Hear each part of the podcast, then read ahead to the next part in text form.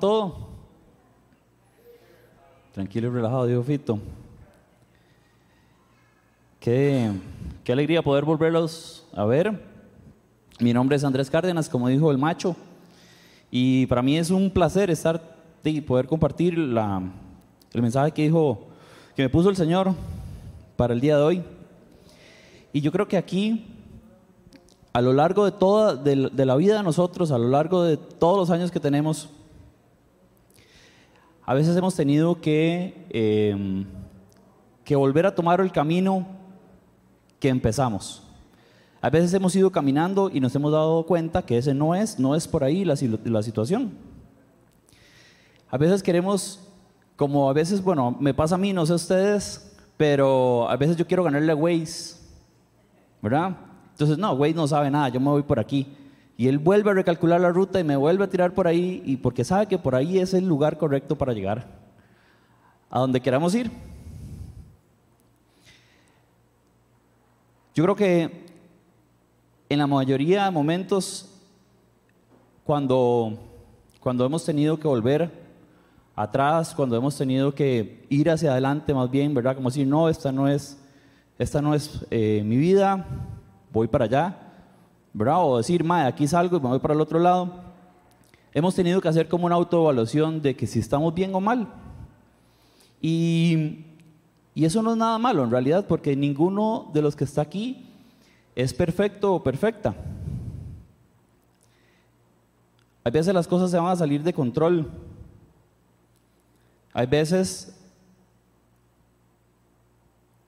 por esa salida de control, vamos a tomar malas decisiones. Y esas decisiones a veces no agradan al Señor. Simplemente eso. Y hasta cierto punto es normal por la atención en la que vivimos y la que hemos estudiado muchas veces con Ronald. Él ha explicado muy bien. Por eso siempre es importante recapacitar y decir, por aquí no es. Y esos, esos de valientes.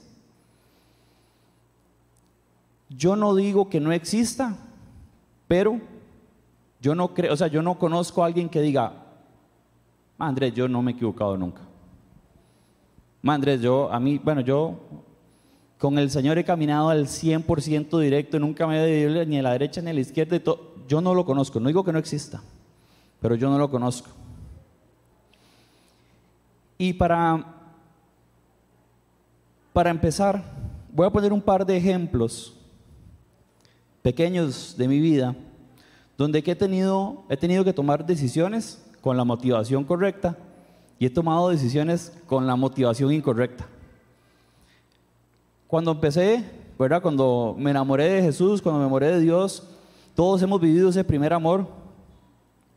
Y yo recuerdo que me metía en todo lado, ¿verdad? Para tener una sed impresionante de Él. Y para un cumpleaños me pagué un retiro y fui. Y lo único que me recuerdo de ese retiro, a la parte de la pulmonía que me dio por el frío que hacía, es, es que cuando oraron por mí, el pastor de jóvenes oró por mí, me dijo, tenés que tomar decisiones. Y yo sabía que sí, porque como estaba muy metido con él y quería, tenía mucha sed del Señor, también tenía una doble vida. Y eso es complicado, porque ya lo que te gustaba ya te va incomodando, el Espíritu Santo lo va incomodando, lo va incomodando, lo va golpeando hasta, ¿verdad? hasta salir de ahí.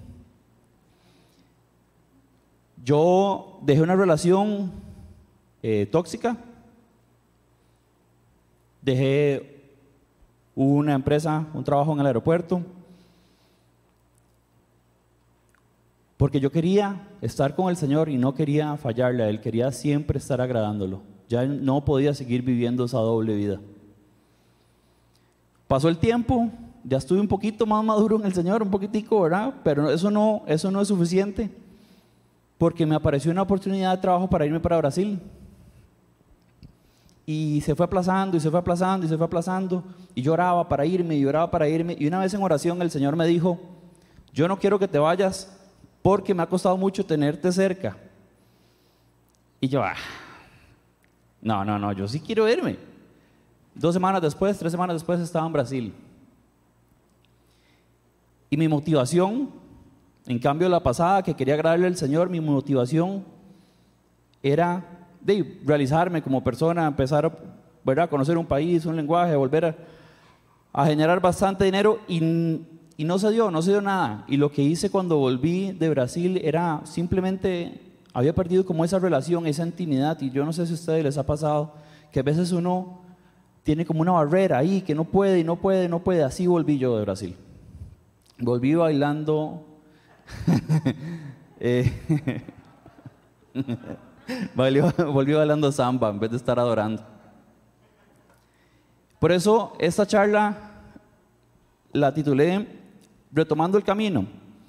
Y hoy le voy a pedir al Espíritu Santo que se mueva con poder y que si usted tiene hoy que tomar una decisión, si usted hoy tiene que, el Señor tiene que derribar un muro en usted, si usted tiene que ir a pedir un perdón, volver atrás, y decir, no, voy a, voy a pedirle perdón a esta persona. Que lo haga. Padre, en el nombre de Jesús, Señor, yo te pido que hoy te muevas con poder aquí. que tu Espíritu Santo nos empiece a llenar a todos, de los pies a la cabeza. Que haya una irrupción del reino. Que, que tú les hables, Señor porque cada uno a veces sabe lo que, qué es lo que tiene que dejar, pero no lo hace. Señor, si alguien no sabe qué tiene que dejar, qué tiene que hacer, yo te pido que vengas hoy hablándole, Señor, que escudriñe su corazón y que se lo traigas a su mente y que salga empoderado, Señor, para tomar esa, esa decisión y que, y que tú bendigas esa obediencia, Señor. Yo te lo pido en el nombre de tu Hijo Jesús. Amén. Hoy vamos a estar estudiando la parábola del hijo, del hijo pródigo. Yo creo que la mayoría tal vez se la pueda saber o ya la ha escuchado. Y está basada en, bueno, está en Lucas, en Lucas 15, del 11 al 32. Ya lo van a poner por ahí. Voy a ir leyendo. Dice, un hombre, un momento. Ok, un hombre tenía dos hijos. Continuó Jesús. El menor de ellos le dijo a su padre, papá, dame lo que me toca de la herencia. Y así que el padre repartió sus bienes en los dos. Poco después el hijo menor juntó todo lo que tenía y se fue a un país lejano y allí vivió desenfrenadamente y derrochó toda la herencia. Cuando ya lo había gastado absolutamente todo, sobrevino una escasez en la región y él comenzó a pasar necesidad. Así que, así que fue y consiguió un empleo con, un ciudadano de aquel país, quien lo mandó a sus campos a cuidar cerdos. Tanta hambre tenía que hubiera querido llenarse el estómago con la comida que le daban a los cerdos, pero aún así nadie le daba nada. Por fin recapacitó y se dijo, ¿Cuántos jornaleros de mi padre tienen comida de sobra y yo aquí me muero de hambre? Tengo que volver a mi padre y decirle, papá, he pecado contra el cielo y contra ti, ya no merezco que me llame tu hijo. Trátame como si fuera uno de tus jornaleros. Así que emprendió el viaje y se fue a su padre. Todavía estaba lejos y su padre lo vio, todavía estaba lejos cuando su padre lo vio y se compadeció de él. Salió corriendo a su encuentro, lo abrazó y lo besó. El joven dijo, papá, he pecado contra el cielo y contra ti, ya no merezco que se me llame tu hijo. Pero el padre ordenó a sus siervos, pronto traigan la mejor ropa para vestirlo, pónganle también un anillo en el dedo y sandalias en los pies. Tráiganme el ternero más gordo, mátenlo, mátenlo para celebrar un banquete, porque este es mi hijo, estaba muerto pero ahora ha vuelto a la vida y se había perdido, pero ya lo hemos encontrado. Así que empezaron a hacer una fiesta. Mientras tanto, el hijo mayor estaba en el campo. Al, ver que, al volver Cuando se acercó a la casa, oyó la música del baile. Entonces llamó a uno de los siervos y preguntó, ¿qué pasa? Ha llegado tu hermano, le respondió, y tu papá ha matado un ternero, el ternero más gordo, porque ha recobrado a su hijo sano y salvo. Indignado, el hermano mayor se negó a entrar, así que su padre salió a suplicarle que lo hiciera. Pero él contestó, fíjate cuántos años te he servido sin desobedecer jamás a tus órdenes y ni un cabrito me has dado para celebrar una fiesta con mis amigos. Pero ahora llega ese hijo tuyo que ha despilfarrado toda la fortuna con prostitutas y tú mandas y tú mandas a matar en su honor un ternero más gordo, el ternero más gordo. Responde el padre, hijo mío, tú siempre estás conmigo y todo lo que tengo es tuyo. Pero teníamos que hacer una fiesta y alegrarnos porque este hermano tuyo estaba muerto, pero ahora ha vuelto a la vida. Se había perdido, pero ya lo hemos encontrado. Por eso vamos a estar viendo tres, al menos tres recomendaciones de cómo retomar el camino a casa cuando estamos perdidos. La primera recomendación es, para volver al camino de Dios, debemos arrepentirnos.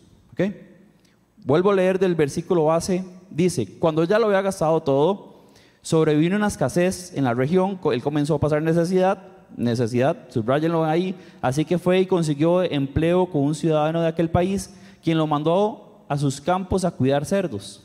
Tanta hambre tenía que hubiera querido llenarse el estómago con la comida que, daba, que le daban a los cerdos, pero aún así, nadie le, eh, aún así nadie le daba nada.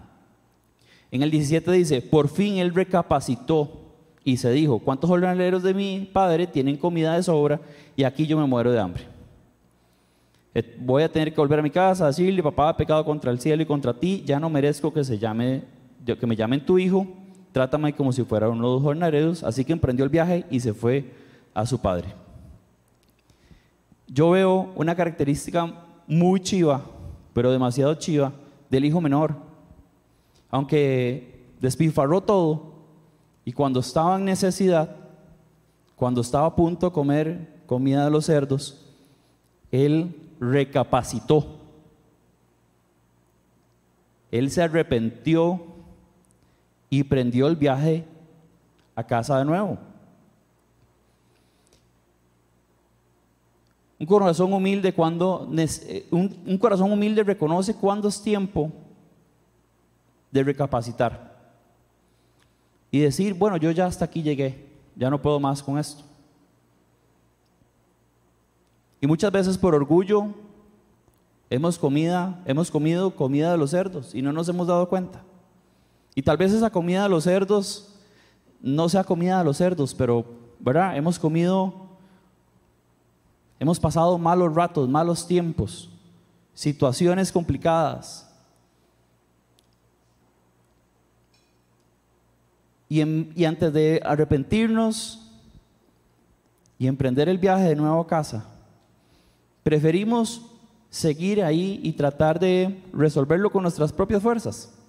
Resolverlo como, como ya la mayoría de veces a veces lo hacemos, ¿verdad? Hablo de mi caso.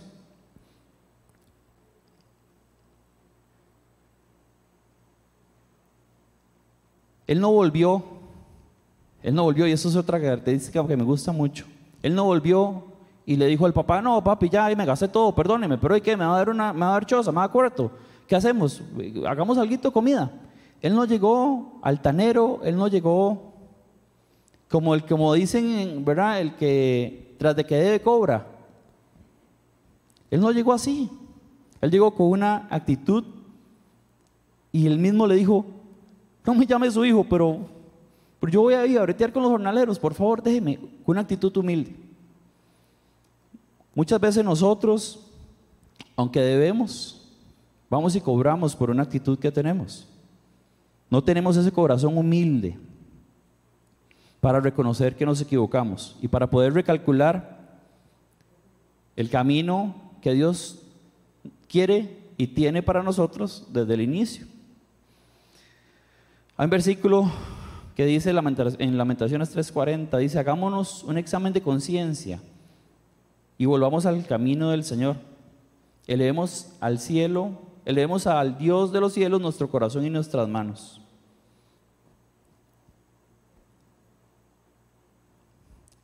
Esto, esto es, yo, la pasada, la charla pasada lo dije, pero lo voy a volver a repetir.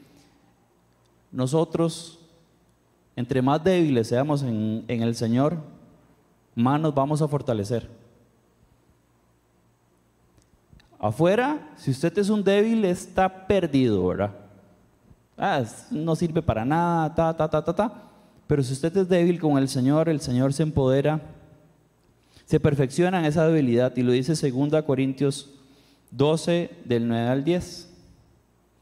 Te basta con mi gracia, pues en mi poder se perfecciona, mi, poder se perfecciona en la debilidad. Por lo tanto, gustosamente haré más bien alar de, de mis debilidades para que permanezca sobre mí el poder de Cristo.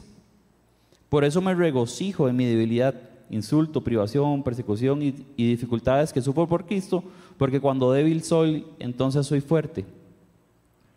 No es, no es de débiles de ser débil, ¿verdad? O sea, más bien en el Señor somos, somos fuertísimos cada vez que reconocemos eso. Arrepentámonos de todo lo que hayamos hecho mal, de todo lo que tenemos que cambiar. Y si usted en este momento, el Señor le trajo algo, téngalo ahí, apúntelo en el teléfono, en la libreta, donde sea. Ahora podemos orar por eso. Yo le pido al Espíritu Santo que realmente venga desarraigando cualquier situación. Que usted pueda arrepentirse de corazón y emprender ese viaje de nuevo a casa. Y el arrepentimiento se trata como de transformación también. A veces que nos arrepentimos y nos arrepentimos y nos arrepentimos, pero seguimos en la misma situación siempre. ¿Verdad?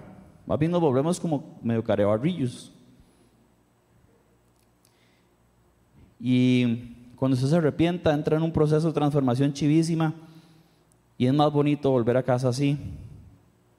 No esperemos a comer de los cerdos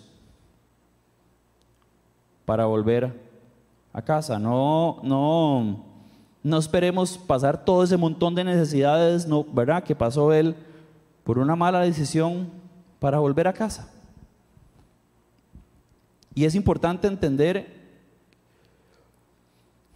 y eso me pasa mucho a mí, y en realidad con estas charlas me pegó así en la, en la, en la, en la cara, por así decirlo, que a veces queremos estar en casa o estar en la casa no por estar en la presencia, sino por lo que nos van a dar.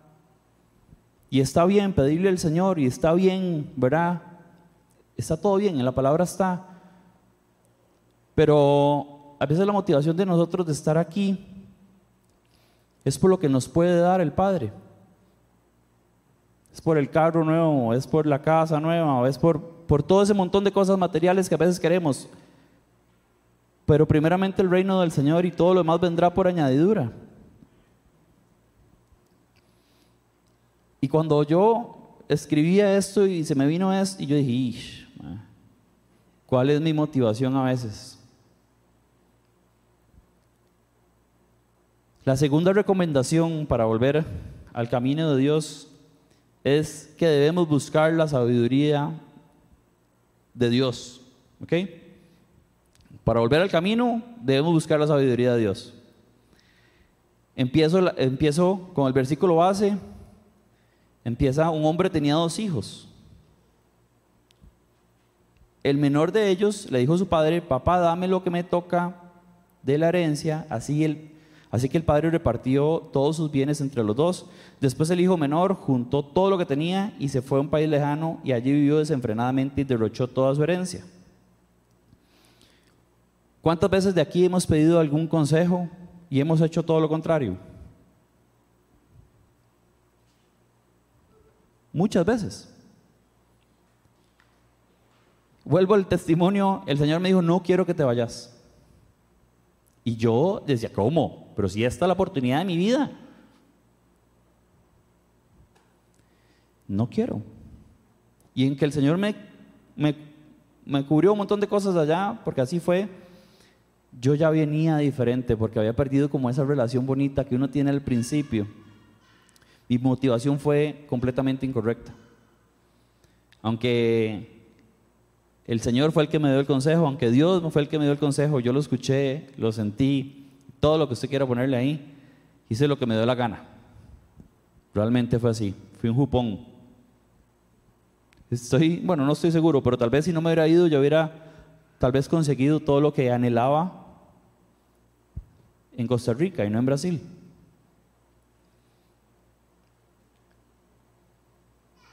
Y a veces la motivación errada produce que pasemos necesidad.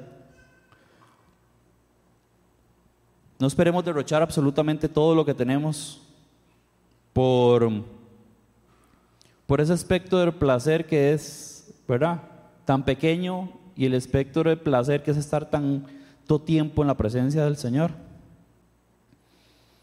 Y para tomar decisiones acertadas, tenemos que orar y pedir sabiduría al Señor. El Señor lo dice en su palabra, pídame sabiduría.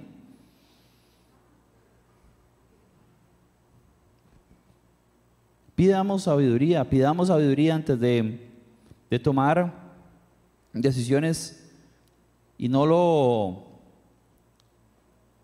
y si, ¿verdad? si estamos caminando desviadamente, a donde usted está puede devolverse a casa. Donde usted está puede volverse a casa y el Señor siempre lo va a recibir con los brazos abiertos. Santiago 1, del 5 al 6, nos dice, em, si alguno de ustedes les falta sabiduría, pídala, pídasela al Señor, pídasela a Dios y Él se la dará. Pues Dios da a todos generosamente sin, menospreciar a nadie, pero pida con fe, sin dudar, porque quien duda es como las olas del mar agitadas y llevadas de un lado a otro lado por el viento. Y cuando usted recibe esa sabiduría de lo alto, usted sabe que es lo correcto. Y si usted no recibió nada, vaya a pedir un consejo, no tiene nada malo. No lo vaya a pedir en una cantina, no lo vaya a pedir con su amiga la chismosa, no lo vaya a pedir ahí. Pídalo con personas que realmente sean, que usted dice, esta persona, el Señor. Esta persona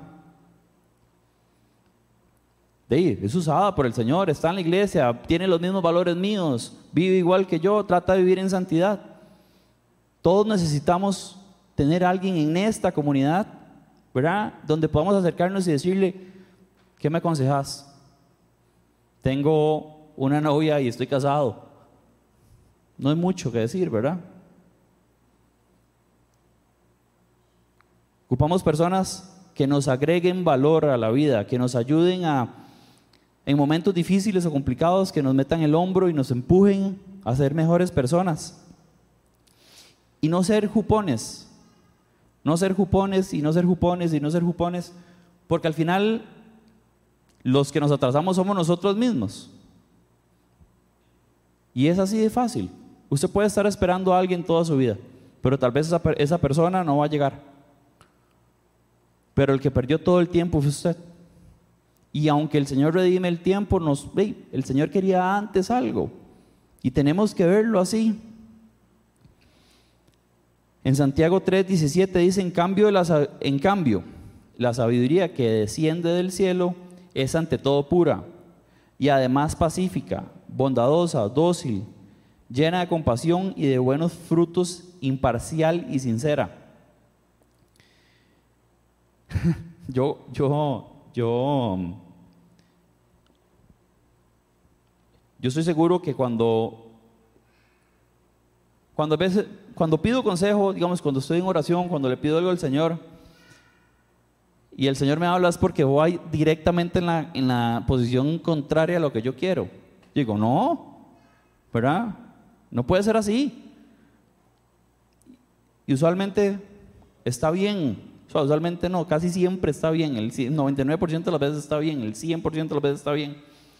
Porque Él conoce lo que me conviene, Él conoce mi corazón, Él no quiere que nos perdamos, ¿verdad? Él conoce el corazón de cada uno de ustedes y Él no quiere que usted se pierda. No seamos necios. No seamos necios. Nos va a ahorrar, nos va a ahorrar tiempo. Nos va a ahorrar tiempo. Proverbios 18.2 dice, al necio no le complace el discernimiento, tan solo hace el de su propia opinión. Y usted, yo sé que todos conocemos a alguien que siempre tiene la razón. Y aunque esté mal, él dice, ah, no, yo sabía que iba a pasar. Y siempre, nunca dice que no, nunca falla, nunca esto, nunca lo otro. No seamos necios. Seamos débiles. Digámosle al Señor, tenemos una debilidad te la pongo, hazte fuerte aquí, fortaléceme. Yo quiero reconstruir mi matrimonio en el camino tuyo, no en el camino de nosotros. Yo creo que quiero reconstruir mi familia, mis hijos. Lo que usted tenga ahí en su mente, dígaselo al Señor. Yo quiero reconstruirlo, quiero reconstruirlo contigo y quiero que me reveles cuál es el camino de vuelta a casa. Y tampoco pensemos que ese camino va a ser como, ¿verdad? Como, uh, todo feliz y ahí caminando, la, la, la, la. No. Ese camino puede ir por una cuesta a veces, bien brava. Y yo soy bien bueno subiendo cuestas. Pregúntele a Emiliano. no, mentira. Un día fuimos a caminar ahí a las eólicas y fue complicado. La tercera recomendación. No existe vida lejos del camino de Dios. No existe. Por más que usted tenga riqueza, fama y lo que ustedes quieran, porque todos tenemos anhelos, si no estamos en la presencia del Señor, siempre va a haber un vacío grande en nosotros que nos va a llevar a tomar decisiones que no son y podemos ver a todas las personas que a veces están en los medios o que admiramos y amanecen muertos, se suicidan, toman, ¿verdad? Se drogan, lo que sea, porque al final no hay vida lejos del Señor por más que uno tenga.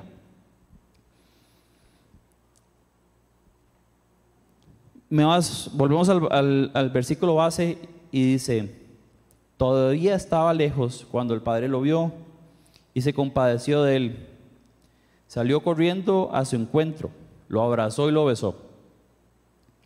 El joven dijo, papá, he pecado contra el cielo y contra ti. Ya no merezco que se llame que se me llame tu hijo. Ese corazón me encanta, en realidad, yo, pues puña.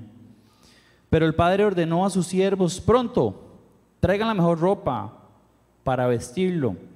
Pónganle también un anillo en el dedo y sandalias en los pies.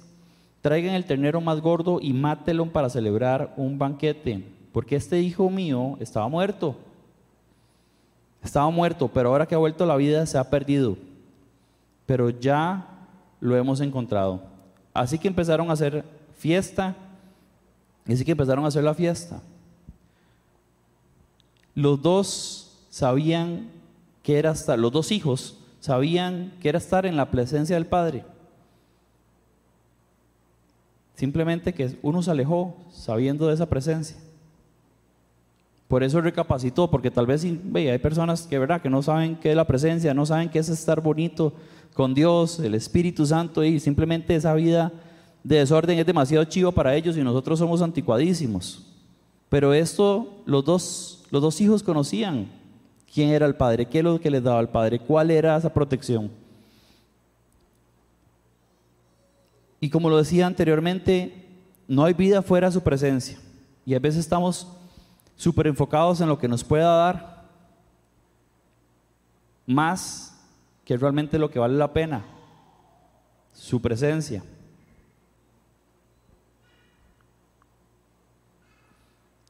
Y finalmente él se dio cuenta que aunque sea, aunque tuvo, pasó buenos ratos, ¿verdad? Tuvo demasiado desorden ahí, despilfarró todo su dinero él vivía lejos del Padre y esa, y esa, y esa necesidad le trajo una soledad, una soledad impresionante que volvió, recapacitó y volvió a casa.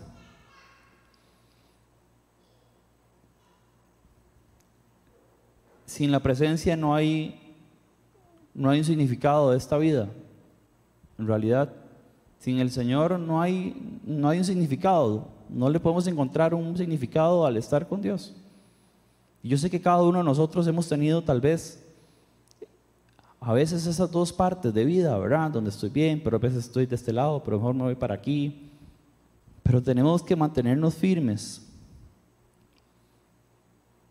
Y a veces, y ojo esto, a veces estando en la presencia del Señor estamos amargados, como el otro hijo. Porque el otro hijo se habla de que se puso bravo cuando dijo, hey, ¿por qué están haciendo un fiestón? A mí nunca me han dado nada. Y este madre que se volvió loco, despilfarró la plata, ¿verdad? Se puso fastidioso. Y el papá le responde, siempre has estado conmigo, pídame lo que quiera. Yo te lo hubiera dado, pero este se perdió y ahora volvió. A veces estando aquí estamos mal, estamos amargados, estamos pensando en lo que nos falta, en lo que no tenemos, en que... Y yo sé que, ¿verdad? Vivimos en este mundo, hay que pagar cuentas, hay que pagar situaciones, queremos lo último, queremos estar bien, queremos la mejor educación, queremos absolutamente todo. Y pasamos amargados por lo que no tenemos en vez de estar contento por lo que tenemos. Y eso me pasa muchísimo a mí. Yo no sé ustedes, pero a mí me pasa montones. A veces soy como ese hijo mayor también que estando en la presencia, ah, soy un amargado. Y, quiero más, y quiero más, y quiero más, y quiero más. Y como no viene, ya me enojo con el Señor. No podemos, no podemos, ¿verdad? Tener las dos situaciones. Vivamos agradecidos, retomemos el camino del Señor.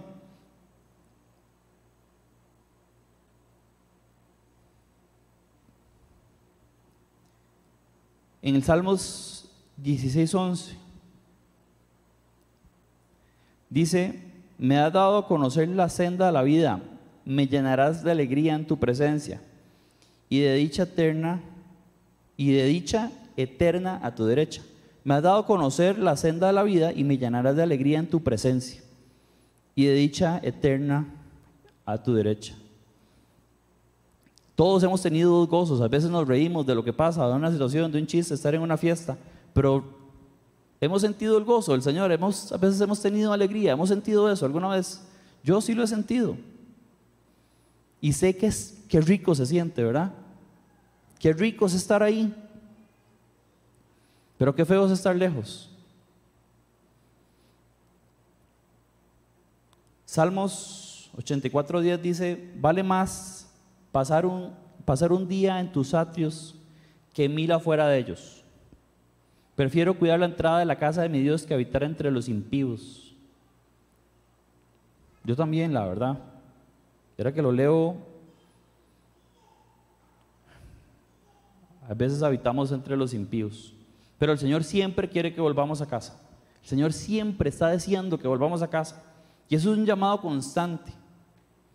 No importa dónde usted esté, cuál sea su situación, si es compleja, si no es compleja, no importa.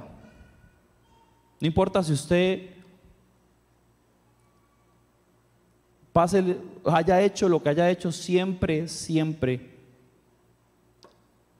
siempre, siempre es bueno volver a casa.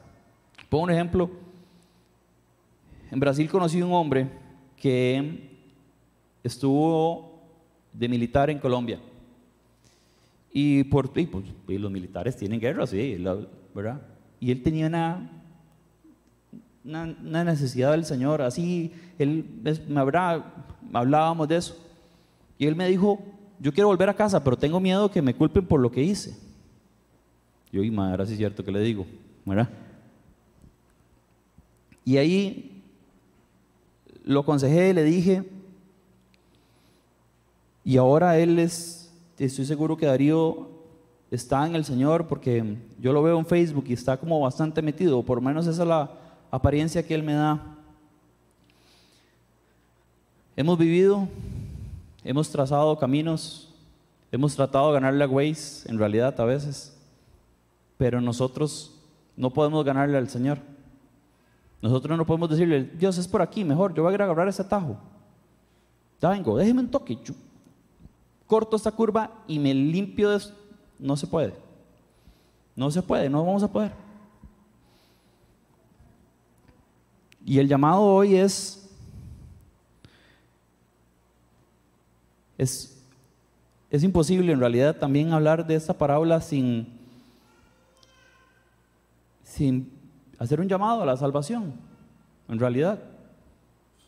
Si alguno de aquí no ha aceptado a Jesús en su corazón, no ha vuelto a casa, no está largo, o ya está, pero está perdido, es momento de confesar que Jesús es nuestro camino, es nuestro Señor, como le dice Romanos. Y que si creemos, en el, si creemos con, todo corazón, con todo nuestro corazón que Él se levantó entre los muertos, será salvo. Y podemos ver esa fiesta que el Señor hoy tiene para todos nosotros. Yo quiero que nos pongamos de pie para que oremos.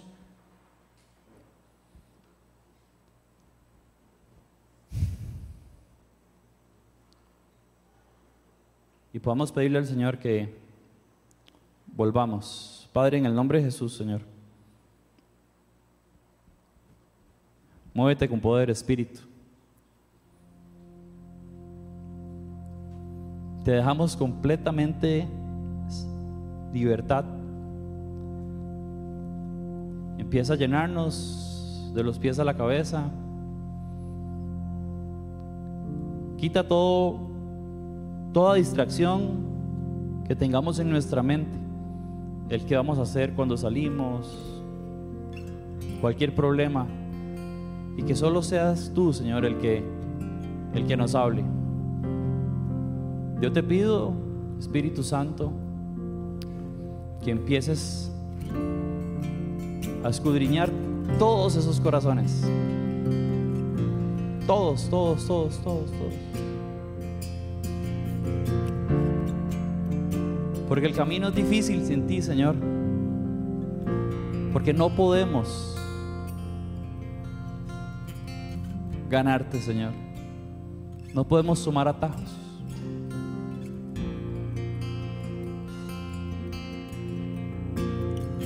Yo te pido, Jesús, que entres en nuestros corazones, que habites, que habites con poder que tomes el control de mi vida. Si usted no es, si no ha recibido Jesús, esta es su oración. Este es el momento para decir, me rindo. Voy cuesta arriba. Ya no puedo más. No llego. Yo te pido, Espíritu Santo, en este momento lo toques, lo llenes y que lo llenes de convicción, Señor.